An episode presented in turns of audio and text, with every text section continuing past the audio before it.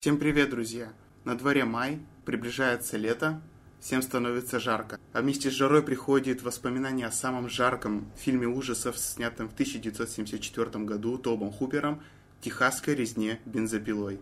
Мне бы хотелось этот фильм обсудить не просто как э, сам фильм, то есть как мы это делали с э, Фредди Крюгером и э, «Кошмаром на улице Вязов». Мне бы хотелось его рассмотреть с точки зрения самого поджанра, а именно слэшера. Почему этот фильм достоин внимания и, и какую он огромную лепту внес а, в этот субжанр. С вами Руслан. И Катя. И это страшно, страшно слушать. У-у-у. Итак, «Техасская резня бензопилой». Он был первопроходцем в жанре слэшера, по крайней мере, одним из первых. А, это был 70-е годы, Тогда выходили Хэллоуин, Техасская резня бензопилой, Кровавое Рождество, Пятница 13 Это вот были одни из самых первых прям слэшеров. Ну, давай вообще начнем с того, какие были предшественники у Техасской резни бензопилой. Вообще, все начинается на самом деле с нашего любимого Хичкока и с его психа. Один из родоначальников э, жанра слэшера, ну как, скажем, предвестника — и об этом говорится в различных научных статьях, вы это можете тоже спокойно в интернете найти, почитать. В «Психо» это фильм, где самый первый образ ночного кошмара, он предстает э, в мужчине, Нормане Бейтсе. И с этого, в принципе, начинается даже клише своеобразное. Потом мы плавно переходим а, к такому тоже неустоявшейся разновидности э, поджанра ужасов — это гора. Здесь, получается, у нас происходит смесь ужаса и жестокой эротики. И здесь как бы таким ярким примером будет «Кровавое пиршество» Хершеля и Льюиса. Он снял его в 1963 году первый из режиссеров сконцентрировал все внимание именно на членении тела. Также там присутствовали, в принципе, и другие различные направления, которые вносили свой вклад в данный поджанр. Тут же можно отметить и Кроненберга с его боди-хоррором. Все-таки боди-хоррор тоже так или иначе влиял на слэшер. Э, ну, допустим, давайте рассматривать с той же точки зрения, что в боди-хорроре, опять же, издевательство над телом. А в слэшере мы тоже знаем, что там ходит маньяк, и он всех расчленяет. Ну и много-много другого происходило. И вот 1974 год, Техасская резня бензопилой, и Топ Хупер собрал все, все, что только можно было впихнуть в жанр слэшер, и тем самым мы можем смело заявить, что он был один из первых попыток снять в поджанре слэшер. Ну и вообще потом впоследствии у нас был Хэллоуин Карпентера, и потом все, в принципе, сошлось на пятницу 13 -го. Вот это чисто классический слэшер, который мы обязательно в дальнейшем обсудим. Ты сказала про попытку Хупера снять первый слэшер, и эта попытка была более чем удачной, потому что слэшер получился замечательный. А, я расскажу о своем знакомстве, как я впервые посмотрел этот фильм, как вообще я узнал о нем. И я скажу так, это было очень необычно. Я помню, что мне было лет 8, может быть 9. Я жил еще в старом доме, и у моего отца был сосед, у которого был видак и куча кассет. ВХСник, короче, он был самый настоящий. И как-то мой отец пошел к нему в гости за тем, чтобы там что-то у него взять, попросить, и взял меня с собой. И в тот момент у него по телевизору был включен фильм «Техасская резня бензопилой». И я тогда просто увидел первоначальные титры, то есть вот этот красный фон, и кадры изувеченного тела. Я тогда вот не знаю, как это передать. Я, у меня эта картинка застряла в голове просто. Я не мог... Как, несколько дней просто она у меня не покидала голову мою. Я понял, что я больше никогда не хочу видеть эти титры, и больше не хочу видеть эти расчлененные тела, то, что я увидел тогда, когда еще был совсем мелким. Но человек такое существо, ему нужно постоянно испытывать снова и снова чувство адреналина, чувство страха. И, естественно, по прошествию некоторого времени я купил DVD-диск с техасской резней бензопилой и посмотрел непосредственно сам фильм. Я ожидал многого. Я думал, что это... Я на тот момент уже был знаком с «Пятницей 13 я знал, что такое «Кошмар на улице Вязов», но то, что я увидел там, было не похоже ни на «Пятницу 13 ни на «Хэллоуин». Как только закончился фильм, я, наверное, минут пять сидел в каком-то... Нет, не в шоке. Скорее, я был очень удивлен, и меня очень поразил этот фильм своей составляющей, очень жестокой составляющей. Хотел бы у тебя спросить вообще, как произошло твое знакомство с этим фильмом, что ты можешь о нем сказать, как зритель? Это началось с ремейков. То есть я оригинал не смотрела. Я, по-моему, смотрела третью часть, продолжение оригинала. И, получается, Руслан мне в этом помог. То есть ты э, предложил, мы с тобой сели вместе, посмотрели, и последние 30 минут фильма они из меня просто как будто бы демона какого-то извели. Первые 40 минут фильма смотрится ужасно тяжело, даже, наверное, первый час фильма смотрится тяжело, а последние 30 минут просто невыносимо. Мне было настолько жалко героиню и то, какой ей пришлось пережить э, стресс. Даже стрессом не назовешь. Это сравнимо с агонией чувства. И то, как она в конце все равно побеждает, но ну, победила ли она? Она сошла с ума, она здоровая уж точно не вернется. И мы тут с тобой говорили про гротескность, когда я пересматривала второй раз фильм, а, ну, чтобы подготовиться к подкасту, я оценила эту гротескность, и для меня это даже превращается все в какой-то сюр. Моментами мне казалось, что фильм даже чем-то сродни с комедией, потому что так посмотреть в рамках обычного какого-то фильма, да, очень сильно переигрывают. И в моментах некоторых они дико тупят, они дико медленные. И поэтому для себя я во второй раз открыла, что меня даже фильм где-то насмешил. То есть он настолько гиперболизирован, что ты во всех ты во всем поведении, в игре актеров, в том, какую они ситуацию попадают, ты видишь полнейший фарс. Вот э, у тебя такого не было?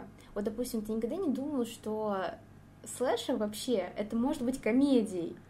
Думал, думал и не раз, но когда я смотрел оригинальную резню, о которой мы сейчас говорим, я просто чувствовал откровенное безумие. Безумие всего происходящего на экране. То есть все, ну, все, что происходит, это вот просто вот самая настоящая шиза, безумие. Но это же ненормально получается. По идее, ужасы должны нас пугать. А есть в этом что-то, вот есть в этом какая-то изюминка, мне вот понравилось. Дело-то в том, что мне понравилось это испытывать. Ощущение всеобщего безумия, что вот творится, особенно в момент семейного ужина, когда они все сидят за столом, все орут, улюлюкают, главная героиня кричит, она уже вся настолько измученная физически и уж тем более эмоционально, что сил не остается ни на что, кроме как орать и поражаться снова и снова всему происходящему. Ты даже, наверное, помнишь слова попутчика, мы хотели всего лишь повеселиться. И, то есть, для меня этот фильм — это реально полнейший сюр. Я раньше так никогда на слэшер не смотрела, и почему-то вот именно в последнее время я вижу в нем вот такое вот какое-то издевательство над реальностью, просто полностью вывернутый наизнанку сюжет, который доведен до какого-то, как ты говоришь, безумия. И вот это вот кожаное лицо, его нерасторопность, поэтому какой-то быстрый, и вот эти вот дикие крики, то есть он вообще не говорит. И он бегает с этой бензопилой по целому пустырю, по этим степям за а, молодыми людьми, студентами, я не знаю, не школьники или студенты, студенты, ну, по-моему. Студенты, да-да-да. За студентами. То есть, э, ну, как бы ты никогда такое в реальной жизни не представишь. Но на то это и поджанр слэшер, на то это и жанр ужасы, потому что, на самом деле, ради чего мы все их смотрим? Не потому что мы извращенцы или какие-то там психопаты и прочее, прочее, что только можно таким людям, как мы, приписать. На самом деле мы при просмотре всегда будем испытывать адреналин, а это автоматически что? Приводит к нас к дофамину, то есть немножко так теория откати. Он приводит нас к, к счастью, к радости, то есть это как будто бы спад напряжения, потому что мы живем в такое время, да, у нас есть стресс, но он больше не физический, он скорее как ментальный, а именно физического, как это испытывали наши предки, нету. И мы тем самым можем спокойно возместить потерянное я бы хотела поговорить э, о... Мне очень, на самом деле, понравилась та концепция, что весь ужас происходит в дневное время. Да, понятно, концовка у нас, э, она происходит ночью, и у нас фильм заканчивается рассветом. Кстати, в этом тоже есть своеобразная какая-то метафора, то, что девушка победила, она убежала, и наступил рассвет, то есть как бы жизнь продолжается. Но какая жизнь, какого качества, это уже как бы от нее зависит и от ее ментального состояния. Но вот э, то, что само действие, весь ужас, он начинается, по идее, утром, днем, когда ребята едут в полнейшую жару, постоянно не возмущаются насчет этого, все потеют дико. Ребята едут, и им бросаются различные знаки, которые предвещают будущие неудачи. А именно это та же Пэма начитала постоянно астрологию на всех ребят, то, что у всех выдастся отвратительный день. Потом, когда они проезжают мимо убойной, когда, и, наверное, самый такой Здесь, здесь, наверное, самая такая кульминация стоит в том, когда они встречают попутчика. И, в принципе, начинается их поворот не туда. А, попутчик делает фотографию Франклина и поджигает ее. И тем самым он как будто бы совершает какой-то ритуал над ними, как будто бы он совершает своеобразное проклятие. Вообще атмосфера, да, с самого начала, вот эта духотища, эта жара, э, уже наводит на мысль, что будет еще жарче, скажем так. И, честно говоря, успех вообще техасской резни бензопилой заключается в том, что актеры по большей части, знаете ли вы, э, испытывали самые настоящие эмоции, неподдельные. Ведь съемки проходили в ужаснейших условиях. 45-градусное жарище, нету ни кондиционера, ничего под рукой нету.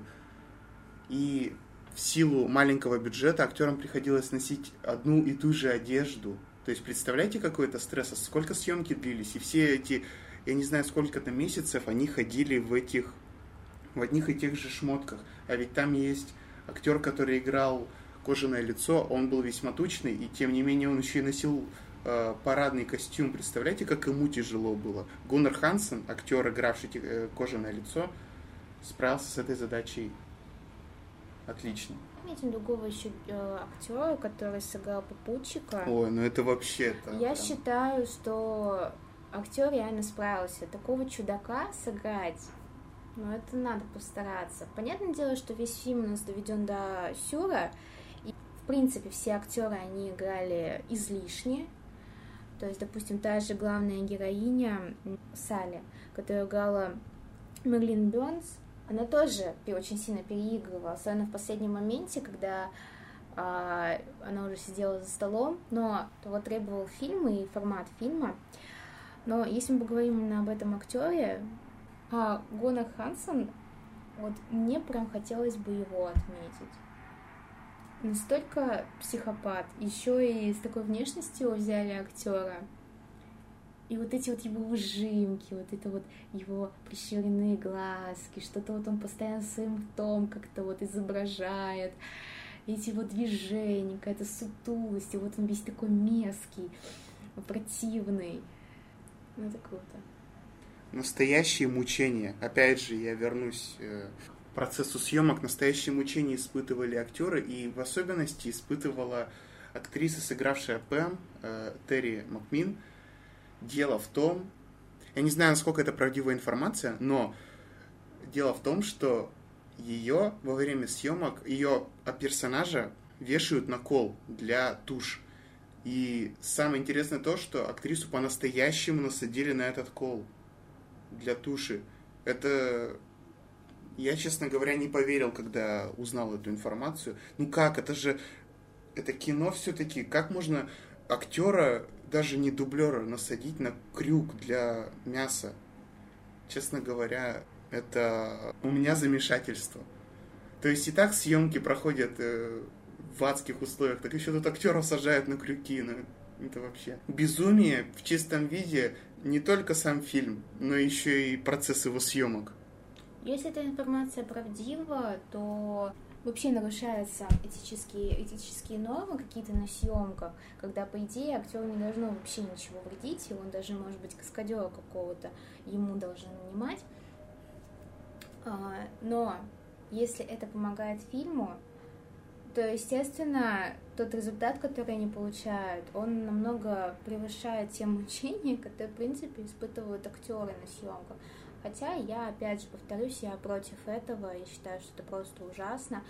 Но если задуматься, если бы вот этого всего не было, если бы не было этой жары, если бы они бы так их не мучили, может быть, это все было сделано специально, то, может быть, мы не получили такой шедевр. В таком случае Топ Хупер э, проделал просто гениальную работу, потому что все смотрится максимально натурально. Гениальную, но садистскую. Садистскую. В период толерантности мы должны говорить о том, что люди не должны подвергаться никаким мучениям. Ну, опять же, я думаю, если бы кого-то что-то не устроило, стоило бы просто об этом сказать. Видимо, Терри Макмин знала, на что она идет, когда приступала к процессу съемок. Я бы еще хотела отметить у фильма «Техасская резня бензопилой» отличнейшую просто операторскую работу. А, я смотрела фильм полностью, не отрываясь, чтобы какие-то найти особые моменты, за что я могу зацепиться. И таким моментом был приближающаяся камера. В моменты, когда герои чувствуют, чувствуют страх, те моменты, когда герои испытывают страх, тревогу, а в некоторых моментах и агонию, это я сейчас э, про момент спэм, когда его подвесили а, на крюк. В эти моменты камера приближается на героя.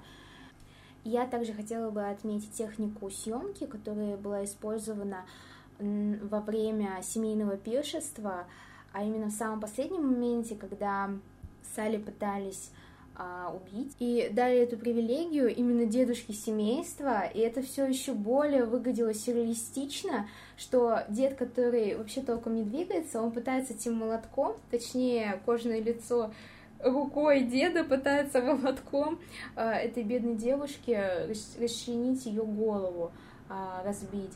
И в такие моменты самое, я считаю, верное решение было снимать именно взгляд девушки, ее лицо, ее бегающие глаза, капилляры, которые вышли на белки такие красные. То есть они передавали весь тот страх, который должен был быть у этой картины.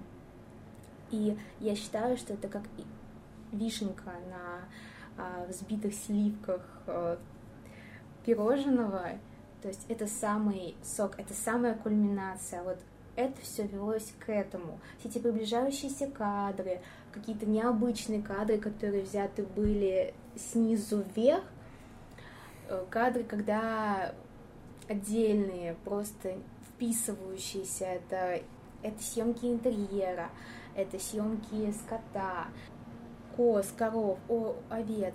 То есть это все максимально нас подводит к тому, что герои обычное мясо. Как это ни странно, как бы это жестоко не звучало, но в рамках слэшера я считаю, что это вполне и вполне вписываемо. Бей ее, дедушка, бей ее! Я помню просто эти крики, как этот попутчик э, дает молоток этому мертвой мумии. Я, честно говоря, при просмотре думал, что их дед уже просто давно мертвый, уже иссохшая мумия, и они просто хотят заставить этот самый труп убить вот эту главную героиню. Вот именно здесь накал безумия переваливает просто через планку и еще выше начинает подниматься. Да, вот правильно ты сравнение привела именно с убоем скота. То, что главных героев сравнивают с обычным скотом. Забивают молотком, вешают на крюки для мяса. Но что вот еще э, я заметил, то, что даже инвалида не пожалели. То есть главная героиня везет своего брата Франклина через лес, они ищут друзей. То есть и так ситуация плачевная. И тут выпрыгивает Буба Сойер, это настоящее имя кожаного лица, и начинает просто сидящего в инвалидной коляске Франклина кромсать бензопилой. Нам не показали кадры, как из него там вываливаются кишки, но, по-моему, и так было понятно, ну и вообще попутчик-то изначально он присмотрелся именно к Франклину, как самому мясистому, Да, самому да. жирненькому, самому вкусненькому. и самому медленному, тем более он еще инвалид. Кстати, вот это вот людоедское, людоедское начало в фильме, оно положено уже вот на этой на этом моменте. Мы часто к нему возвращаемся. Это момент, когда попутчик садится в микроавтобус, и они едут. То есть он сразу присматривает Франклина, и мы уже видим в этом какое-то людоедское начало, потому что он излишне облизывается, он излишне как-то вот прищуривается на этого бедного Франклина, и сам Франклин, он не понимает вообще этой ситуации, как мне кажется, он даже был немножко в замешательстве, что от него вообще хотел попутчик. Но, тем не менее, вот такое просматривается. И, кстати, вот это было бы, наверное, очень интересно, если бы в самом конце остался именно Франклин. Наверное, это было бы лучше традиции нашего времени, когда в век толерантности выживают слабейшие, да? И Да. было бы интересно посмотреть, если бы, ну, это просто мое предположение, если бы Франклин остался в самом конце, и его бы разложили на этом столе. Мне кажется, это было бы вообще самое, я не знаю, просто потолок какого-то фарса. Хоть техасская резня бензопилой очень жестокий слэшер, но все равно за какие-то несусветные рамки он все-таки не выходит. Ну да, то есть это, это не традиции боди-хоррора, это не традиции пилы, то есть квестов вот этих вот. А, тут скорее просто то, что он был начальником вообще, и даже если мы возьмем ту же пятницу 13 там уж прям излишней какой-то показушности ее нету. Нет, мне на самом деле, вот если речь о слэшере, то «Пятница 13 идеальный слэшер. Вообще. То есть он в чистом виде, ничего лишнего, ничего недоделанного, он уже полностью образованный фильм в жанре слэшер, самый настоящий. Без излишков и без каких-то нововведений и привнесений. Хотелось бы знать, что для вас слэшер в первую очередь? Какой представитель жанра ужасов для вас является каноничным слэшером? Ждем ваших комментариев. Замечали ли вы при просмотре, что у этого фильма нету саундтрека? Ну, как такового. То есть, если мы возьмем того же Фредди Крюгера, там она есть. А, если я не говорю Фредди Крюгер, хотя, конечно же, путаю «Кошмар на улице Вязов». Ну, простите, просто персонаж в голове, и все, не могу его никак отпустить. А если возьмем «Пятницу 13 насколько я знаю, там тоже есть Ой, саундтрек. там вообще такой прям чисто слэшеровский саундтрек. А И- Хэллоуин? и Ай, Вот, то есть как бы у этих всех фильмов так или иначе есть какая-то музыка, мелодия, которая у нас ассоциируется в первую очередь с данным фильмом. А вот «Техасская резня бензопилой» там нету музыки. Там, как мне кажется, в принципе, это сделано правильно. Саундтрек — это звуки бензопилы и орущего кожаного лица. Ну и, естественно, в самом начале. Одно из самых противных, наверное, просто звучаний — это включающиеся щелкающие камеры.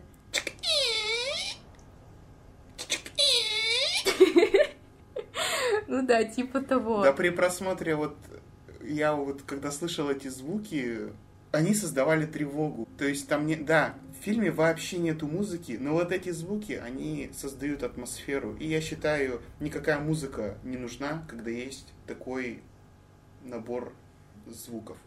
Еще в самом начале были психоделические титры красно-черные. И, в принципе, звук камеры щелкающий, как я считаю, только добавляла. Подкидывала дров в эту всю ужасную картину и помогала создать атмосферу, за которой, в принципе, и... Я не думаю, что прям гнался режиссер, но он явно стремился. В принципе, поговорив об этом фильме в таком небольшом формате, обсудив те самые моменты, которые нам, нельзя сказать, запали в душу, но определенно запали в мысли и в разум, в наше сознание, а, мы бы хотели посоветовать вам его. В принципе, для этого мы и записываем подкасты, чтобы показать, что жанр ужасов и тем более под жанр слэшер, под жанр боди-хор и прочие-прочие поджанры, это не просто какие-то однобокие, односторонние, а, очень примитивные сюжеты, очень примитивная игра актеров, ну вообще сами по себе очень примитивные виды а, творчества на самом деле нет. С помощью него можно показать и дичайший страх, и вызвать в нас э, толику смеха, и где-то даже грусть, грусть, печаль и сострадание. И сейчас я говорю именно о техасской резне бензопилой 1974 года. Я считаю, это отличный пример, когда разные эмоции вызывают у тебя этот фильм, и при этом он задействует совершенно разные инструменты для этого. И я также хотела бы вам посоветовать, если вы вдруг посмотрели этот фильм, вы хотите продлить удовольствие, это ремейки 2003 года, 2006 года, неплохие продолжения, о которых мы обязательно поговорим в будущем, потому что они достойны отдельного рассмотрения. А вот мне на самом деле «Техасская резня бензопилой» запала в душу и запала навсегда. Я уже не помню, сбился со счета, уж извините, сколько раз я смотрел этот фильм, именно первый оригинальный фильм. Все диалоги помню наизусть, все кадры, декорации, все-все-все у меня уже тут вот в голове. И знаю, что буду его пересматривать и советую вам его посмотреть. Конечно, сейчас э, уже такое время, что он не всем покажется каким-то прям страшным, потому что сколько всякого безумного безумства наснимали уже за это время, с 74 -го года. Но тем не менее, для тех, кто хочет ознакомиться с жанром слэшера, то стоит начать именно с техасской резни бензопилой. Ну а с вами была я, Катя. И Руслан. Смотрите фильмы ужасов, обращайте внимание на занятные новинки и не забывайте неустаревавшую, неубиваемую классику.